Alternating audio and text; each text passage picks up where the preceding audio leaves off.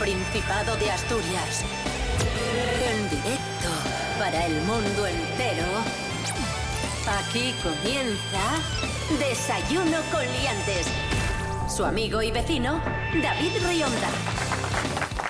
Buenos días Asturias, estamos teniendo un fin de semana pasado por agua y hoy domingo, domingo 26 de junio de 2022, parece que tenemos más de lo mismo.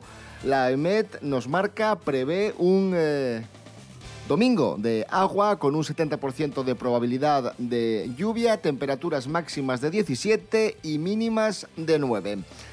Bienvenidos, bienvenidas a la edición de fin de semana de Desayuno Coliantes desde este momento y hasta las 8 de la mañana. Recordad que estamos con vosotros de lunes a viernes de 6 y media a 7 de la mañana y también estamos eh, disponibles para vosotros siempre que queráis en www.rtpa.es Radio a la Carta, en Facebook y también en Instagram. Venga, comenzamos. Desayuno con liantes, ay, lere, lere, lere. Desayuno con liantes, ay, lere, lere, lere. Desayuno con liantes, ay, lere, lere. Desayuno con liantes. Despertamos al monologuista leonés Pablo BH. Le hace mucha ilusión que le llamemos. Buenos días, Pablo. Buenos días, pues hoy me he adelantado a vosotros y no me habéis despertado. ¿Por qué? Porque me he quedado hasta las tantas jugando al ordenador. Porque estos personajes no se van a subir de nivel solos. Así que aquí estoy. Yo creo que se le ha ido un poquito la olla, ¿eh?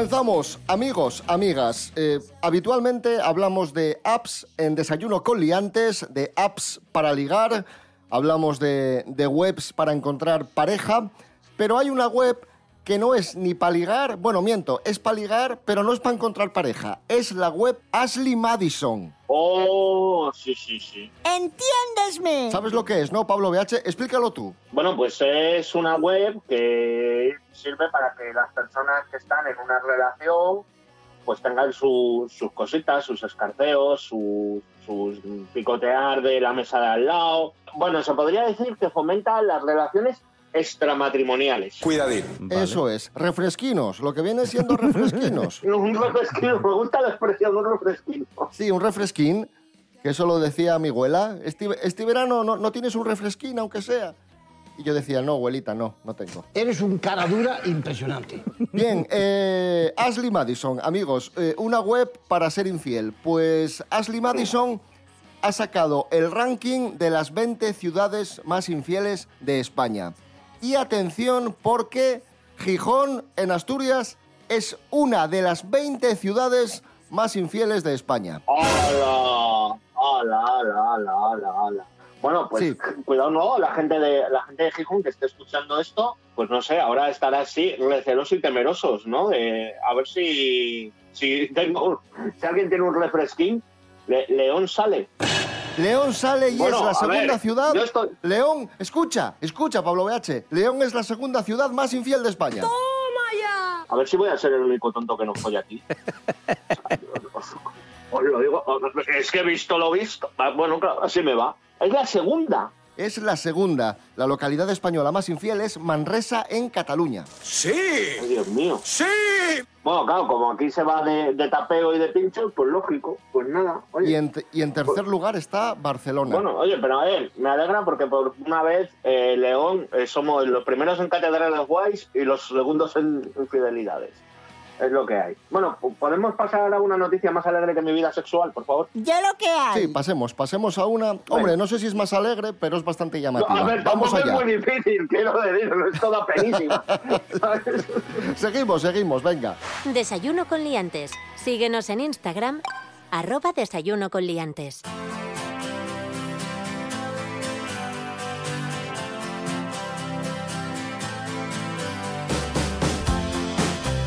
Victoria Federica de Borbón se hace viral por su desastroso look en una boda. Estuvo en una boda, compartió su look y la gente empezó a morirse de risa y a escribir chistes porque salía muy morena, pero demasiado morena, pero extrañamente morena. Marrón, estaba marrón, totalmente, Victoria Federica. ¿Tú qué pensaste cuando viste la foto, Pablo BH? A mí me recordó un poco el tono de piel de Donald Trump, porque no era marrón, era así como un marrón anaranjado, ¿sabes? Eh, yo pensé que se había rebozado como una croqueta. Luego, esta señora o, o le había explotado una bolsa de chetos o algo así. El tema es que se la nota, si os fijáis en la línea del pelo, se, la nota que, es maquillaje o que es polvo, vete tú a saber lo que, lo que es. Pero, pero parece yo que sé que le había explotado el bote de Nesquik. ¿Sabes? Muy chungo. Muy chungo. No te podías, bueno, te, daba dos besos y ya ibas preparado para una operación en el desierto. Ah, mucho mal, mal. Gente, no. No hay que, eh, cuidado, eh. No hay que, no hay que ser naranjas por la vida.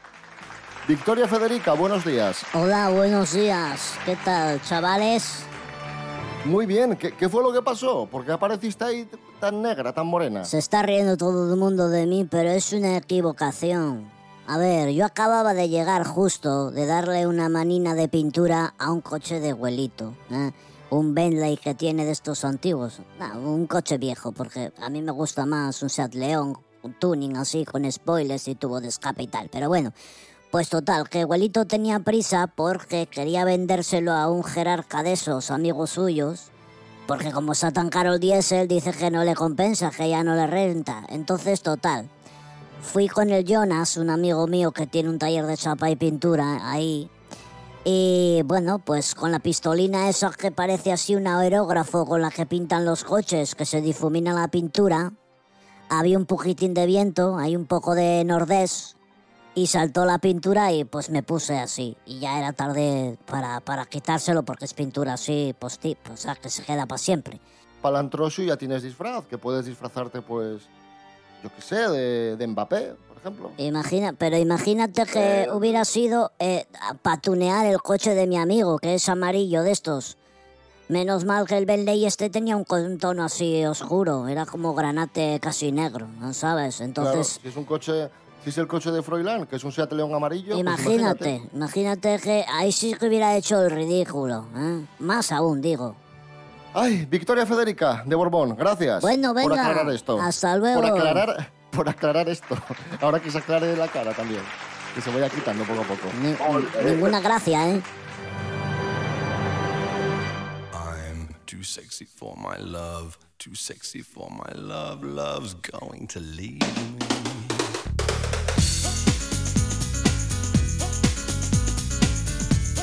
Seguimos en Desayuno con Liantes en RPA, la radio del Principado de Asturias. Hablamos ahora de Tinder. Antes hablamos de Ashley Madison. Ahora vamos a, Bueno. a hablar de, de Tinder. Pablo BH, parece ser que los tíos en Tinder eh, son muy proclives a, a darse, a ponerse eh, en camis- sin camiseta, a hacerse fotos sin camiseta en el lavabo. Esto es así. Bueno, no sé, yo no puedo porque el Meteosat no me lo dejan desviar, así que no, no es mi problema. Amigos, amigos que tenéis Tinder, tomad buena nota de esto. Salir sin camiseta en el Tinder es un error. Ángela Busto, buenos días. Hola a todos y buenísimos días. Aunque lo típico es que penséis que enseñando la tabletita lo tenéis todo arreglado, pues mi error. Eso no es garantía de éxito. Así nos lo deja bien clarito una reciente investigación sobre la sexualización de los hombres en las apps para ligar, donde en vez de triunfar los buenorros que presumen de torso, paradojas de la vida, son vistos como menos competentes que los demás y más propensos a comportamientos sexuales de riesgo. Los ven peligrosos. Así lo descubrió Joanna Dicker, doctora en psicología clínica de la Universidad de Colorado, que se le ocurrió la idea de analizar cómo esas imágenes sexualizadas afectaban a nuestras actitudes y comportamientos. Así que ya sabéis, si de verdad queréis iniciar una relación seria con alguien, no te olvides de ponerte la camiseta y posar de forma natural. Un saludo y hasta la próxima. Gracias Ángela Busto, ponemos música a este martes. Vamos con una cara B del grandísimo Tino Casal de Generación. ¡Qué guapísimo!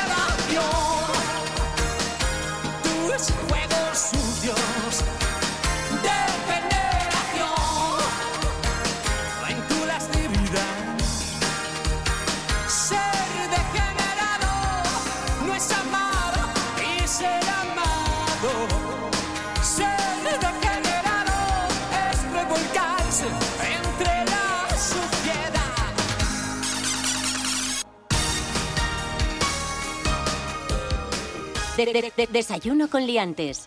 Continuamos, amigos, amigas. Esto es Desayuno Coliantes en RPA, la radio del Principado de Asturias. Abren las piscinas al aire libre en Oviedo y Siero. Felicidades, de corazón. Ya tenemos piscina. En Oviedo ya es posible darse un chapuzón en las piscinas municipales al aire libre. Fueron las primeras en abrir aquí en el Principado de Asturias. Las de Siero abrieron ayer lunes, tanto en la Pola Siero como en Lugones y Lieres. Habrá los mismos horarios de toda la vida, de 11 y media de la mañana a 8 de la tarde en Polasiero y Lugones, y en Lieres de la una, desde la 1 de la tarde hasta las 8 de la tarde. Van a estar abiertas las piscinas hasta el 8 de septiembre. Los precios se mantienen con respecto a años anteriores y como novedad la reforma integral de los vestuarios de las piscinas exteriores en Lugones. Vamos a escuchar a los usuarios de las piscinas que están encantados y, y bueno, vamos a recordar los responsables de, de las piscinas nos recuerdan los horarios. Bien, bien, está muy bien. Faltaría un poco de prao ahí para ponerse, para venir con los, con los críos, pero bueno, está muy bien. Para venir a nadar, Sí, para estar con mis amigas. Muy bien, es preciosa. Es grande, se puede nadar bien aquí, entonces está bien, es bien las vistas y eso. Lieres, Pola de Siero y Lugones, las tres instalaciones que tenemos de piscina al aire libre. Eh, los horarios eh, se mantienen todos, eh, de 12 y media a 8 en Lugones y Pola de Siero y de 1 a 8 en Lieres. Tomad nota, tanto en Oviedo como en Siero tenemos ya las piscinas al aire libre abiertas para darnos un chapuzón. Y Pablo BH, ¿qué me dices de la molesta figura? Suele ser un, un- un chaval. Tú estás tranquilamente sentado o estás bañándote a tu bola y aparece un chaval corriendo y gritando ¡Ah! y se tira. Pega un salto y se tira y salpica a todo el mundo que está alrededor. Bueno, pues que yo opino que los cortes de digestión están muy mal repartidos, ¿sabes? Que no, siempre hay alguno, siempre hay alguno y, y normalmente oscilan entre dos grandes grupos, o niños así de unos 8, 9 años, o adolescentes. A los niños todavía les tengo un pase, pero los adolescentes esos de y se tiran y hacen la bomba y salpican en plan de Eh, a esos, pues nada, chicos, eh, oye, no, no lo hagáis. Pero bueno, yo ya te digo que, que yo contra esa gente luego lo que utilizo es mi, mi propia técnica, que como estoy así rellenito, me miro dónde más o menos han puesto ellos las, las toallas y tal, y aunque se tira en bomba soy yo, produciendo una onda expansiva mucho más grande y enseñándoles un poco cómo funciona la física, tanto de líquidos como de impactos.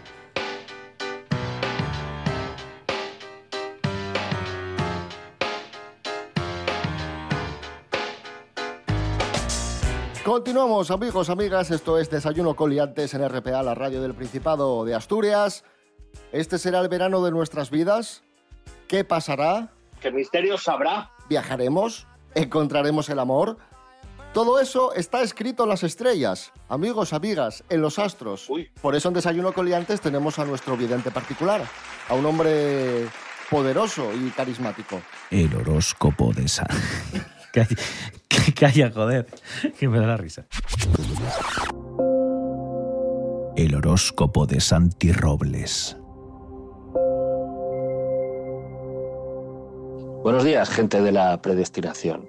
Hoy leemos el horóscopo semanal que el horóscopo negro guarda para los Géminis. Dice, ¿dónde se puede comprar tiempo? ¿Por qué no existen los días de 28 horas?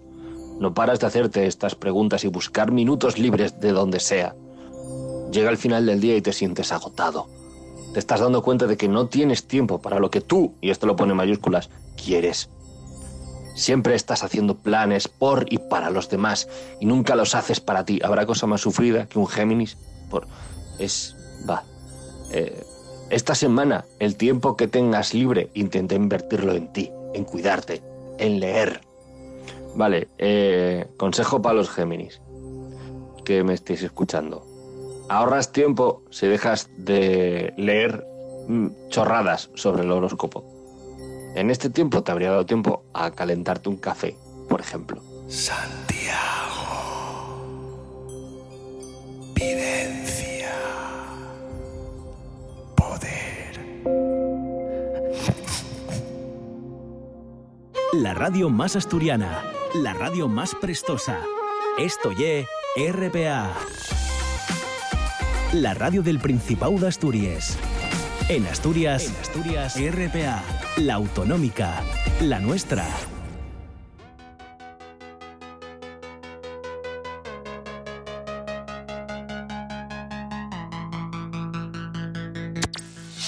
Desayuno con liantes.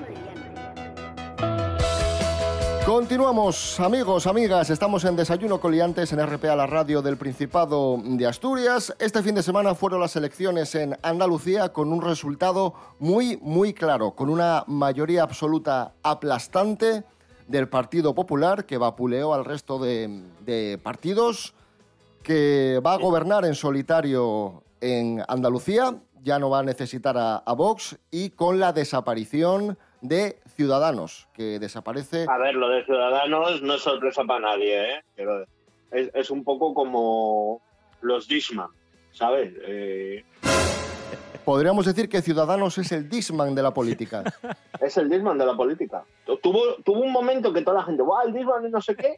Y yo creo que este resultado, más allá de, de, bueno, de, de lo positivo para el Partido Popular, porque va a gobernar en solitario, le viene bien porque se deshace de Vox y rompe un poco con, con la idea que utilizaba el Partido Socialista de vincular al PP con, con Vox. Hombre, vincularlo lógicamente, porque en muchos sitios están gobernando juntos, pero claro, en Andalucía el Partido Popular ha sido quien ha frenado a Vox, Rubén Morillo. Sí, yo creo que aquí mucho del voto que ha obtenido el Partido Popular viene precisamente de que Ciudadanos se ha quedado a cero y también eh, del miedo que mm, ya no solo el PP, sino también eh, toda la izquierda pues venía advirtiendo de lo que podía pasar si gobernaba Vox o si el PP necesitaba Vox eh, que iban a entrar en San Telmo y que iban a, bueno, pues, eh, a tocar muchos de, de los organismos de, de la Junta. Entonces, por eso yo creo que mucha gente, ante el miedo, prefirió votar al, al PP en vez de a Vox, que en otros territorios pues esto no se ha dado. Entonces, por eso también el resultado del Partido Popular tiene que leerse en esa clave, en que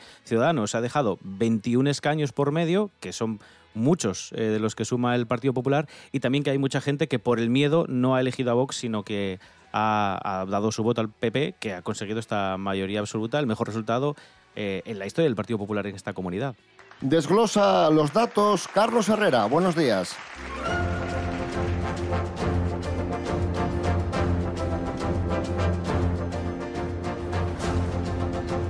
La... Estaba esperando ya que me dieran paso porque, señoras, señores, buenos días.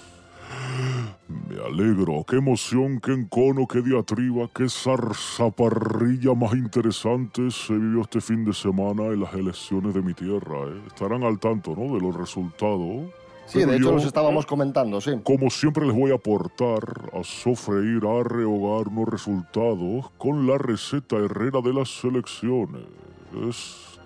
Y allá Adelante, va. don Carlos, ¿qué sucedió? Vamos con la receta de las elecciones. La remolacha consiguió 58 caños, ¿eh? el mejor resultado. El tomate ha conseguido 30 caños. La alcachofa 14. La lechuga un 5 y la pera un 2. Las naranjas que otros años tenían representación han perdido 21 escaños. Menudo fostión, ¿eh? se suele decir. pues bien, con estos ingredientes ustedes pueden probar a realizar una receta y degustar a lo que hoy sabe mi querida Andalucía. Sabe mucho a esa remolacha, con los 58 partes de remolacha, pero es lo que hay. Algunos dicen que por suerte no hay que mezclarlo con la alcachofa y que sabría fatal. Y hay otra gente que dice que los tomates no han quedado más que para salmorejo, ni con la ayuda de las lechugas y algo de fruta como una pera podrían, podrían plantar cara. La remolacha. que parece que va a tener bastante efecto esto a nivel nacional o no. ¿Cómo lo ven ustedes mi receta? Maravillosa, ¿eh? ¿Cuánto color, eh? Gracias, Carlos Herrera. Hasta Señoras, señores, buenos días. Me alegro.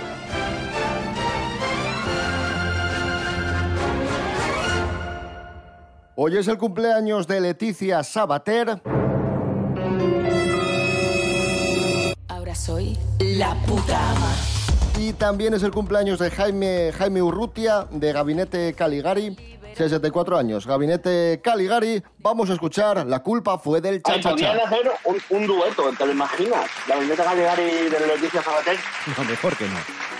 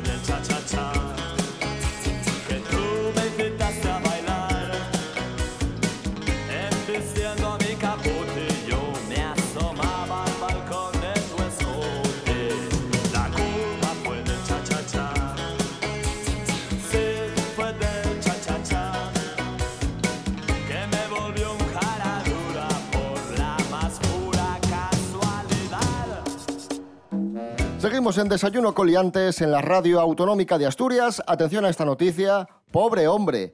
Va a recibir a su novio al aeropuerto después de dos años y este no la reconoce. La juventud está preparadísima. Estaban en una relación a distancia. Bueno, eh, que nos lo cuente Lorena Rendueles. Buenos días, Lorena.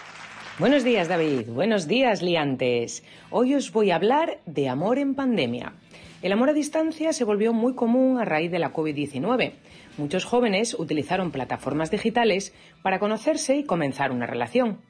Una de ellas, una joven mexicana usuaria de TikTok, conoció a su pareja de esta forma, un joven que residía en Francia. Cuando las restricciones sanitarias lo permitieron, el joven decidió viajar a México para encontrarse con su pareja.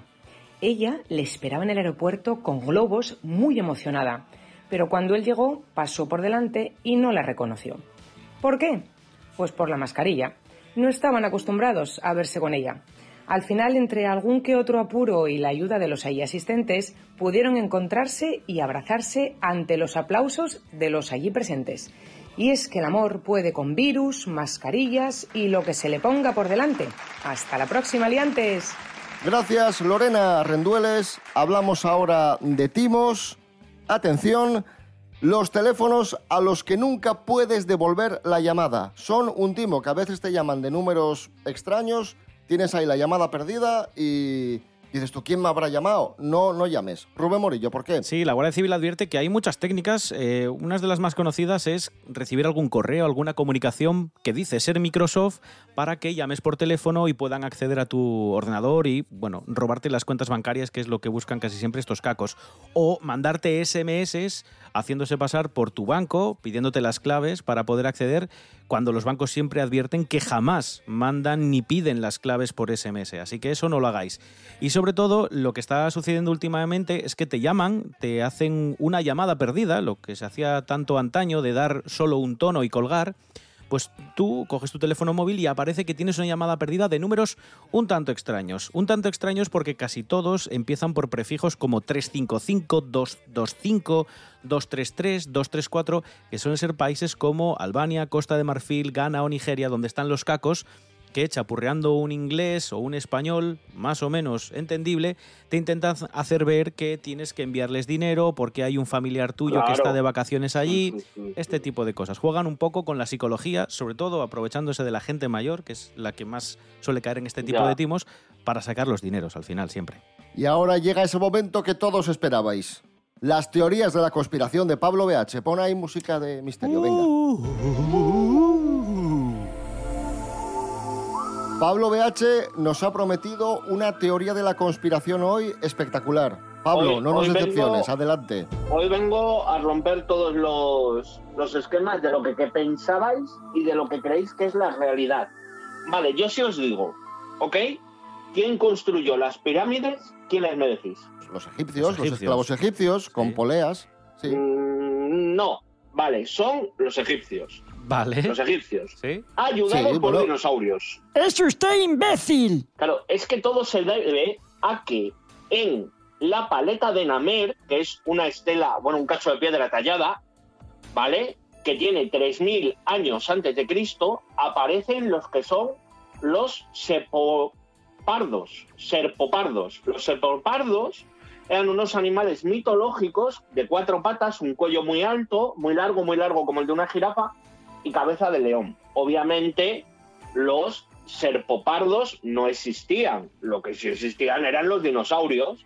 Entonces, se, se cree que unos eh, dinosaurios eh, denominados paraloli- paralotitan, los paralotitan, que medían unos 27 metros de largo, ayudaron a los egipcios a, pues así con la boca, ¿sabes? Lo que viene siendo como una grúa, ¿no? Ahí el dinosaurio hacía y cogía una piedra, luego, uh, porque tenía la boca llena de piedra y la ponía plum. Aquí hay, hay nivel. Sí, sí, pues yo a esta teoría de la credibilidad le doy un Yabadabadú de credibilidad.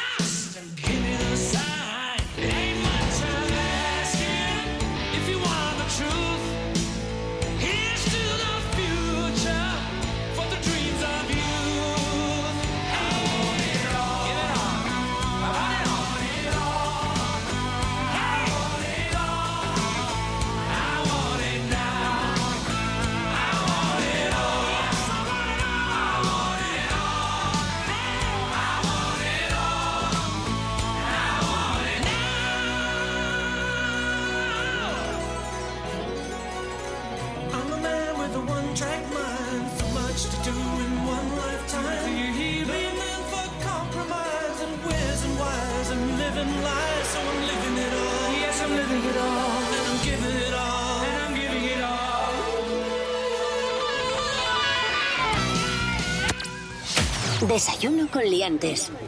Leticia Sánchez Ruiz, buenos días. Buenos días, chicos. ¿Qué tal todo? Pues bien. Escribiendo y esas cosas, ¿no? ¡Ay! Jesús. Y. Perdón.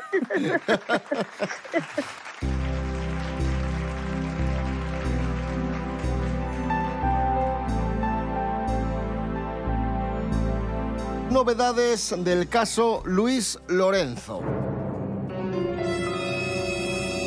A estas alturas, todos y todas sabréis de lo que estamos hablando. Por si acaso, yo doy una pincelada y lo recuerdo muy, muy rápidamente. Luis Lorenzo es un actor, a ver, no ya Antonio Banderas, pero es un actor que, que hizo sus series, presentó en televisión, fue modelo, bueno, un secundario bastante conocido, ¿no? Vale. Aquí en España. Este señor tiene una pareja, la pareja de este señor tiene una tía que es asturiana y esa señora ha, muerto. Y ha muerto presuntamente asesinada por Luis Lorenzo y su sobrina que querían quedarse con la herencia y presuntamente la envenenaron. Rubén Morillo, vamos Eh, con las novedades. A ver, la familia de, de la tía Isabel ha, bueno, ha pedido a través de sus abogados que esta pareja entrase en prisión provisional ante la gravedad de los hechos. Pero la fiscalía dice que no hay nada que hacer, que no creen que haya riesgo de fuga, ni de reiteración delictiva, ni de destrucción de pruebas, así que van a seguir con medidas cautelares y van a estar en, en libertad. Eso por un lado. Y por otro, ha, ha declarado estos días eh, la señora que se encargaba en casa de Luis Lorenzo y de, y de su pareja de esta señora. Y ha cambiado un poco la declaración, porque cuando le tomaron declaración al principio había dicho que esta señora estaba no muy bien cuidada cuando ella llegó a casa y ha modificado, bueno, eh, ha matizado más bien la declaración que hizo en un principio y dice que cuando llegó a la casa ella observó que no estaba adaptada, que no había pañales, pero que entonces eh, Isabel no usaba porque era independiente totalmente. Isabel no necesitaba los pañales al principio porque era independiente. Y este, este dato es clave, porque en muy poco tiempo, desde que dice que ella llegó a casa y no los necesitaba, hasta que la señora era prácticamente que completamente dependiente de otra persona, pasó muy poco tiempo. ¿Cómo puede empeorar tanto en tan pocas semanas? Esa es la clave. Esa es la clave y por eso la investigación sigue abierta, claro. Independientemente de que estos señores sean culpables o inocentes, es muy revelador que los vecinos digan que escuchaban voces, es revelador que tuviese que bajar al garaje, es revelador que se quedase muchas horas sola, es decir, es, es bastante revelador y bastante perturbador. Y muy triste. Y luego, bueno, pues lo que declaró esta señora es que, bueno, pues les dijo que tenía que comprar cosas para adaptarla. eh, lo que- eh, para adaptar su vida a la casa, ¿no? Eh, pues la ducha y tal. Eh, y ellos que no se pusieron, pero lo compraron No, de hecho es que lo que se declaró en un principio, lo que declaraba esta señora es que eh, lo tendría que hacer todo eh, a, bueno, a costa de, de su dinero, de su propio dinero, del de la cuidadora. Oigan, es que aquí faltan elementos para atender a esta señora. Y la respuesta fue algo así como, ah, pero es que eso tienes que ponerlo tú, que eres la cuidadora. Ah, claro, claro. interna". Dios mío, yo aparte de, bueno, aparte de la asquerosidad de este, de este caso, aparte de que si realmente la asesinaron, eh, pues se les condene, aparte de, de todo esto, yo también quiero poner un, lo que decía el otro día, un, un foco sobre las personas mayores que no están siendo debidamente cuidadas y no están atendidas y están indefensas y no tienen eh, a, a quién recurrir ni, ni escapar de la situación en la que están. ¿eh? O sea que, ojo con esto.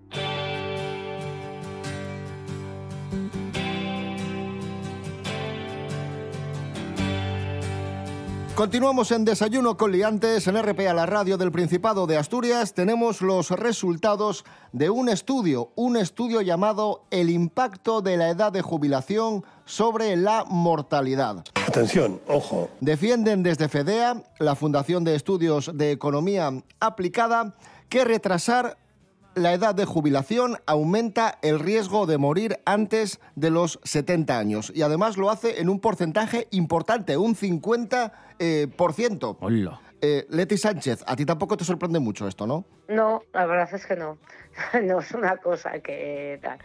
Madre mía. Ya lo que hay. Eh, no, solo, no solo aumenta el riesgo de morir, también aumenta el riesgo de, de sufrir accidentes, claro está. Hombre, ya, y además, claro, es que yo, yo, lo veo, yo lo veo por mis padres. Mis padres, eh, bueno, mi padre ya se jubiló, mi madre se jubila ahora. Pero, eh, claro, eh, mis padres, aunque no hagan un trabajo físico, mis padres están haciendo o están haciendo un trabajo intelectual para el que ya están totalmente desgastados.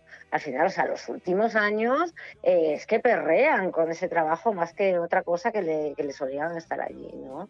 Entonces, bueno, sobre todo, bueno, y no os digo nada, que es algo de lo que se habla poco, con las nuevas tecnologías porque aquí hay muchísima gente de 60 años que ha tenido que adaptarse a nuevos programas complicadísimos y que están que les lleva que les lleva a Dios por todos los sitios, que ya no están para esto. Lo hemos comentado muchas veces contigo. Y luego hay una paradoja importante, que están hablando de la edad de jubilación y queremos retrasarla, y luego hay un montón de gente joven queriendo trabajar y es incapaz de incorporarse al mercado laboral. Claro, y sobre todo, por ejemplo, con el caso de la, de la informática que mencionaba Leti, hay gente muy preparada en informática y que no tiene esa puerta abierta y gente que está, pues eso, próxima a la edad de jubilación, a la que dicen que va a tener que trabajar dos, tres años más, que, que le cuesta horrores. Es que, es que es una paradoja, sí, sí. Claro, que a mi madre le han hecho trabajar hasta los 67, a ver si me entiendes. Y, y, y eso es lo que te digo, que yo conozco muchos casos, no necesitas muchos casos de gente que es que dices que, o sea, tengo una depresión porque es que yo no sé manejar esto, es que a mí ya no me da la chola para esto y ni quiero que me quedan tres días, por favor, sacadme de aquí. Pero conozco bastantes casos, ¿eh? Bueno, todo esto me parece absurdo. La juventud está preparadísima.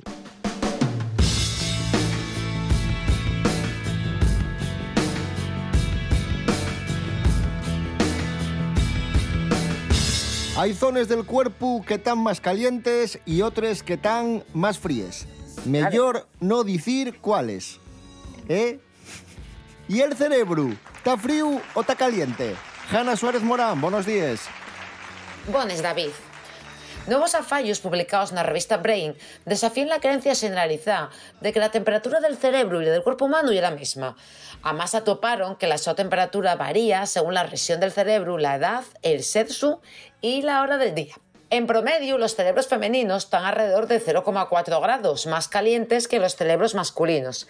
Esta diferencia de sexo probablemente debe ser al ciclo menstrual, en nosotros, en las mujeres. Siempre están con el ciclo menstrual, ¿eh? a muchas cosas se echen la culpa. Las resultancias también amosaron que la temperatura del cerebro aumenta con la edad, sobremanera en las regiones más fondes, donde el aumento promedio fue de 0,6 grados. Mira, entre el trabajo, el guaje, la casa, lo poco que duermo, las vueltas que doy a todo, en mi cerebro digo tío que está a 50 grados por lo menos. O sea, a mí que vengan a investigarme. Gracias, Hanna Suárez Morán. Vamos a escuchar Mi Tierra de Gloria Estefan, el disco Mi Tierra, que fue un bombazo en todo el mundo. Cumple hoy 29 años. ¿Te acuerdas de aquel álbum Mi Tierra? Ay, madre que no baile yo poco esto. Mi madre. Mi Tierra, Gloria Estefan. de mi tierra bella, de mi tierra santa. Oigo ese grito de los tambores y los timbales al cumbancha. Ese pregón que canta un hermano que de su tierra vive lejano y que recuerdo le hace llorar. Una canción que vive entonando de su dolor, de su propio llanto y se le escucha penar.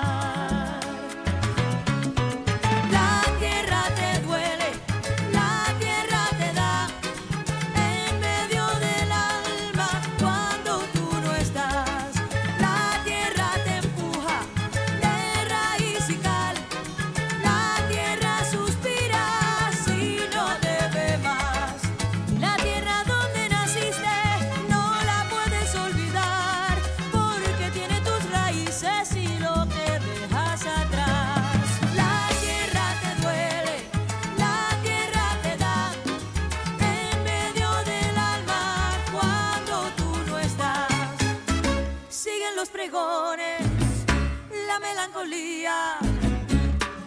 Y cada noche junto a la luna sigue el guajiro entonando el sol. Y cada calle que va a mi pueblo tiene un quejido, tiene un lamento, tiene nostalgia como su voz. Esa canción que sigue entonando, corre la sangre y sigue llegando con más fuerza el corazón.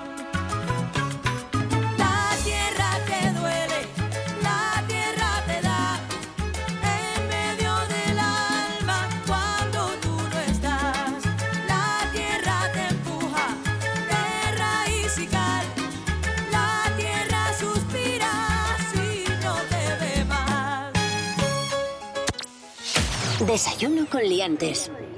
Seguimos en Desayuno con Liantes en RPA, la radio del Principado de Asturias. Bien, chavales, bien. Chavales y chavalas, que habéis aprobado la EBAU. Maravilloso. El 96,67% de los estudiantes aprueba la EBAU en la convocatoria de junio en Asturias, un porcentaje ligeramente, insignificantemente superior al de junio del año pasado y la nota media prácticamente la misma del año pasado, un 7,6. Vale, Muy bien, nota media alta. bastante bien, sí. Sí, sí, sí. No mucho, no. Sobre todo muchísimo.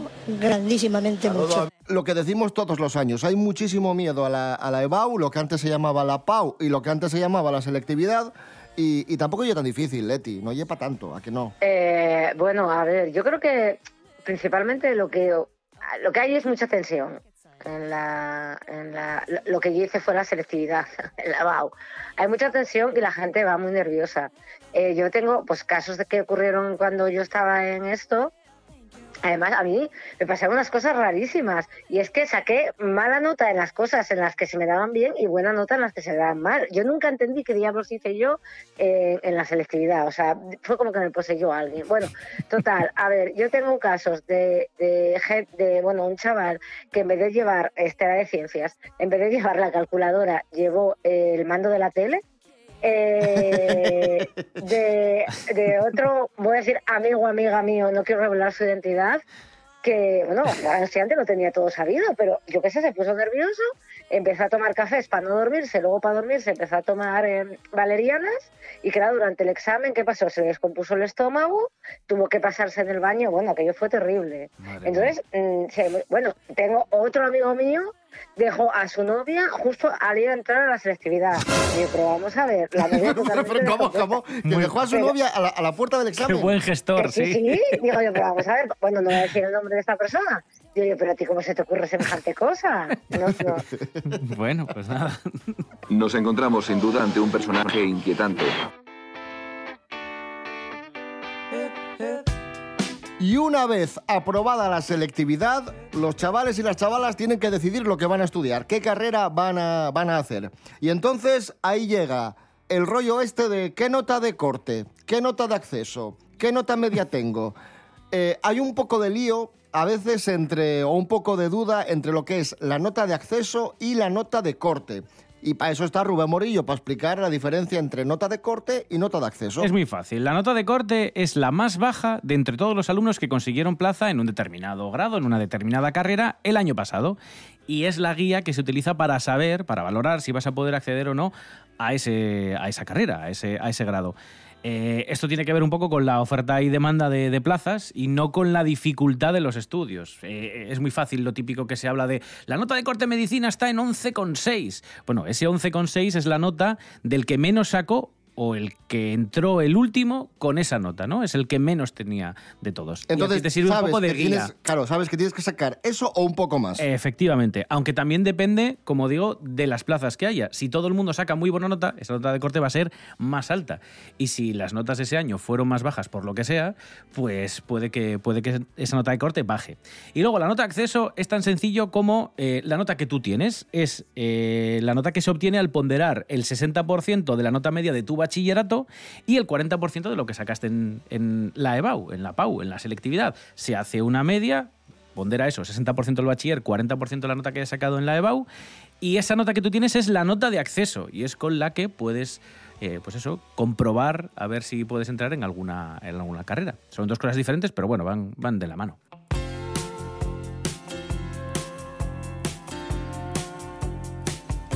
Seguimos en Desayuno Coliantes en RPA, la radio autonómica de Asturias, hablando de la EBAU. Ahora vamos a conocer a los, a los que han arrasado en la EBAU, a los que han sacado más nota. Aquí hay, hay nivel. El primero es Rubén Rodríguez Rodríguez, no Rubén Rodríguez Morillo, Y no. casi. Rubén Rodríguez Rodríguez, que estudió el bachillerato científico en el Instituto de Secundaria de Cangas del Narcea. La suya ha sido la mejor nota de la EBAU en Asturias este año.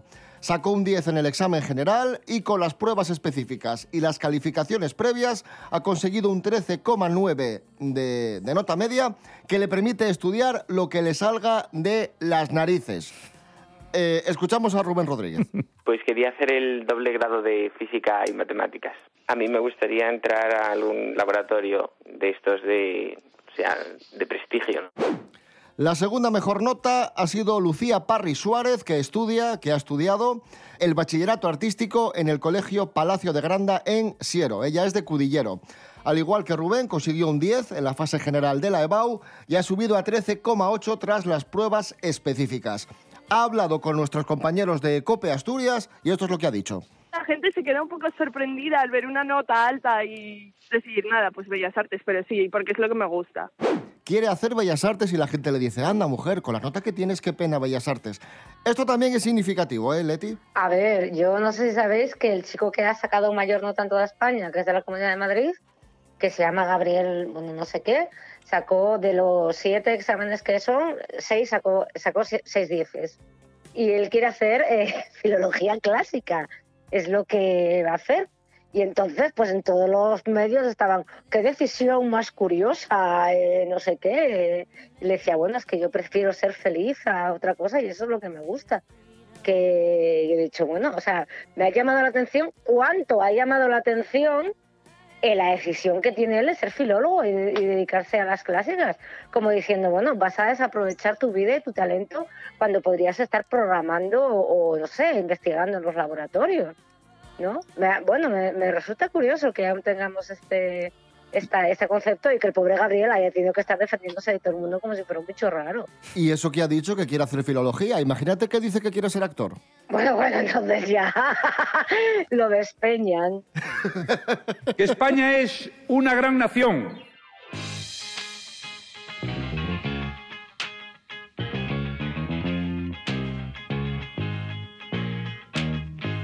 Se hace viral mostrando las canciones que le envía a su novio para recordarle que se tome la medicación. Una chica que está medicada tiene que tomarse la medicación y, y su novio se lo recuerda de una forma muy bonita y muy original. Lorena Rendueles, buenos días, cuéntanos. Buenos días, David. Buenos días, liantes. Todos, en alguna ocasión, hemos tenido que tomar medicación por un motivo u otro. Y claro, recordar que debemos tomarla hace que se busquen diferentes métodos para no olvidarse de hacerlo. Los más comunes, una alerta en el móvil, llevar la medicación siempre encima, notas en la agenda, pero seguro que ninguna tan original como que tu pareja te mande cada día una canción para recordártelo. Esto es lo que hizo un joven británico por su novia que debía tomarse varias pastillas al día y en ocasiones no lo hacía. Él, preocupado, empezó a versionar canciones donde la letra le recordaba que debía tomárselas. Ella decidió compartirlo en TikTok y el vídeo se volvió viral con más de 11 millones de visualizaciones. La iniciativa ha sido un éxito en la red social, donde han elogiado al chico por su ingenio y el compromiso que tiene hacia su pareja. Y es que no hay nada mejor que sentirse amado y cuidado.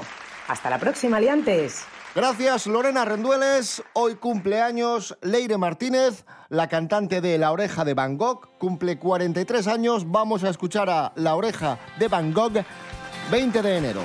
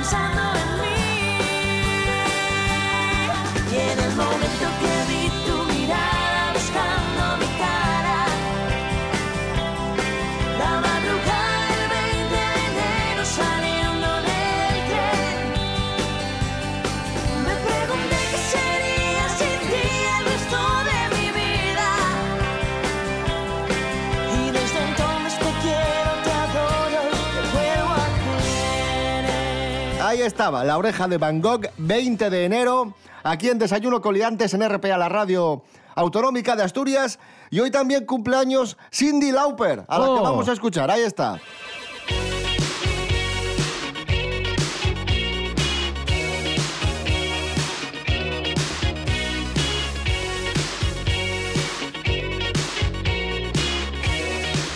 Cumple nada más y nada menos. Que 69, ¿no? Me parece estupendo. Efectivamente, 69 años.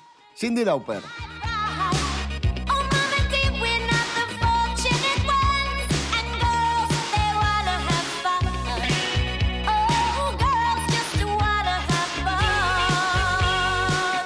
Icono de los años 80, Cindy Lauper, y en los años 80 nos quedamos para hablar de cine con Miguel Ángel Muñiz, Jimmy Pepín, que está entrando por la puerta. Un aplauso para él. ¡Bravo! Jimmy Pepín. ¡Bravo, Miguel Jimmy! Ángel Muñiz. Maravilloso. Ser humano.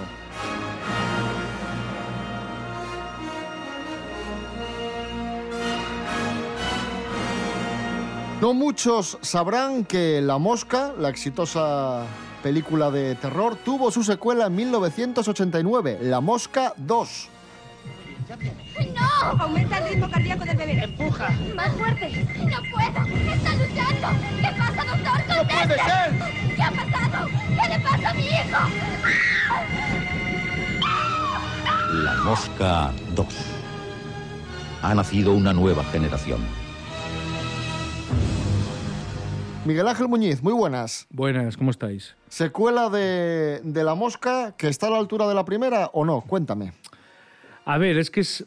De alguna manera es una película como paralela que sigue un poco la línea de la primera de, de la versión de, de David Cronenberg, pero luego, claro, tiene otros elementos más novedosos que quizá a lo mejor a la gente en su momento no le gustaron demasiado. Ver, la- primera es del 85, creo, 86 ¿no? me parece Sí, que es. Y esta es del 89. Sí.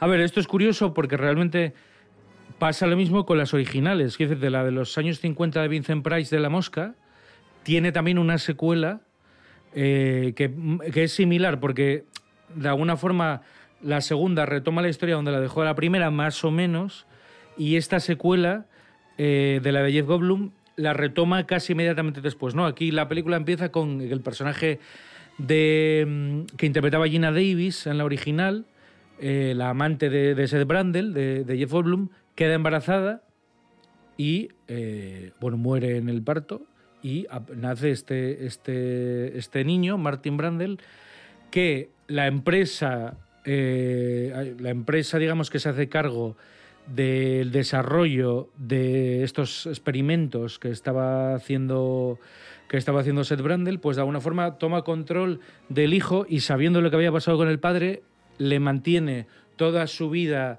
eh, infantil eh, monitorizado y controlado y vive en, en un laboratorio, básicamente. Es un poco como el show de Truman, pero, pero más cerrado. Él tiene unas habitaciones, va a un colegio que está dentro de las instalaciones de los laboratorios y, claro, crece muy rápido porque su biología, pues, su metabolismo pues, está más acelerado y, eh, pues, creo que son como... Con unos pocos años ya es un hombre adulto, ¿no? Para que nos entendamos. A ver, la película está bien, está bien hecha, claro, cargan mucho las tintas en el tema de los efectos visuales porque, bueno, está dirigida por un experto en eso. Entonces, eso quizá es una cosa que a mí no me disgusta, ¿eh? pero es una cosa que es como una nota negativa, por lo menos Que la por parte primera de es la más, crítica. es más sutil, quizá. Quizá a lo mejor, sí, no sé si más útil, pero quizá más de desarrollo de los personajes o más dramática, de alguna manera, ¿no? Tenían los efectos muy contados, eran muy impactantes, pero eran muy contados. Esta, a partir de un cierto momento, sobre todo el tercer acto, son muchos efectos. La criatura de la mosca, claro, eh, hay muchísimos, es mucho más espectacular. Todo lo del laboratorio, el monstruo pegándose con, con los de seguridad y tal. Pero aún así, yo creo que es muy interesante y, y bueno, mm, es una prolongación de la historia que yo creo que tiene sentido. Que no es como esta secuela, ¿sabes? Que ves tú, tío, es que aquí ya no había más que rascar y me sacaste aquí de la manga esto que no. No, aquí, bueno, es, es un giro que es, que es interesante, ya te digo. Y, y bueno, mm, ya veis que tiene nombres, bueno, importantes, ¿no? No, no está hecha por, por un tuercebotas, ¿no? Pues ahí está, La Mosca 2, la secuela de La Mosca, recuperando películas olvidadas aquí en Celuloide Maltratado con Miguel Ángel Muñiz. Gracias, Miguel Ángel. Venga, chao.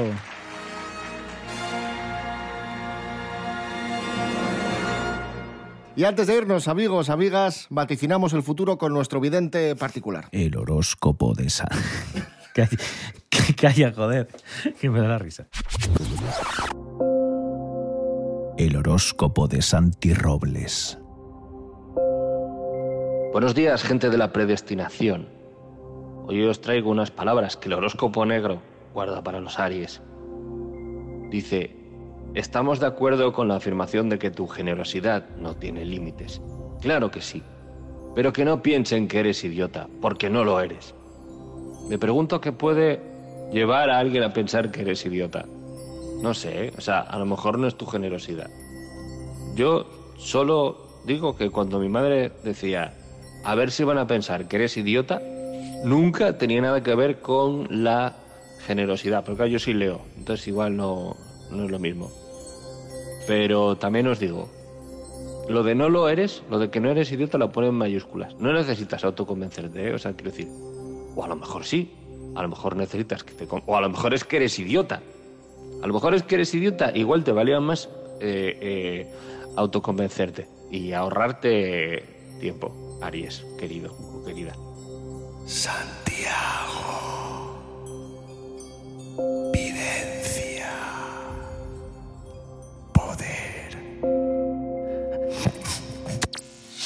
Desayuno con liantes.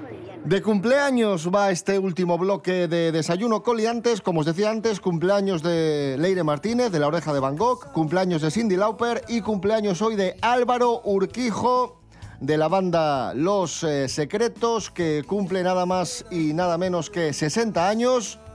Álvaro Urquijo, el hermano de Enrique Urquijo. Nos vamos escuchando a Los Secretos y la canción Buena Chica. Volvemos mañana a las seis y media de la mañana. Rubén Morillo. David Rionda. Hasta mañana. Hasta mañana. Leticia Sánchez Ruiz. Gracias. Un abrazo. Venga, chicos. En otro tiempo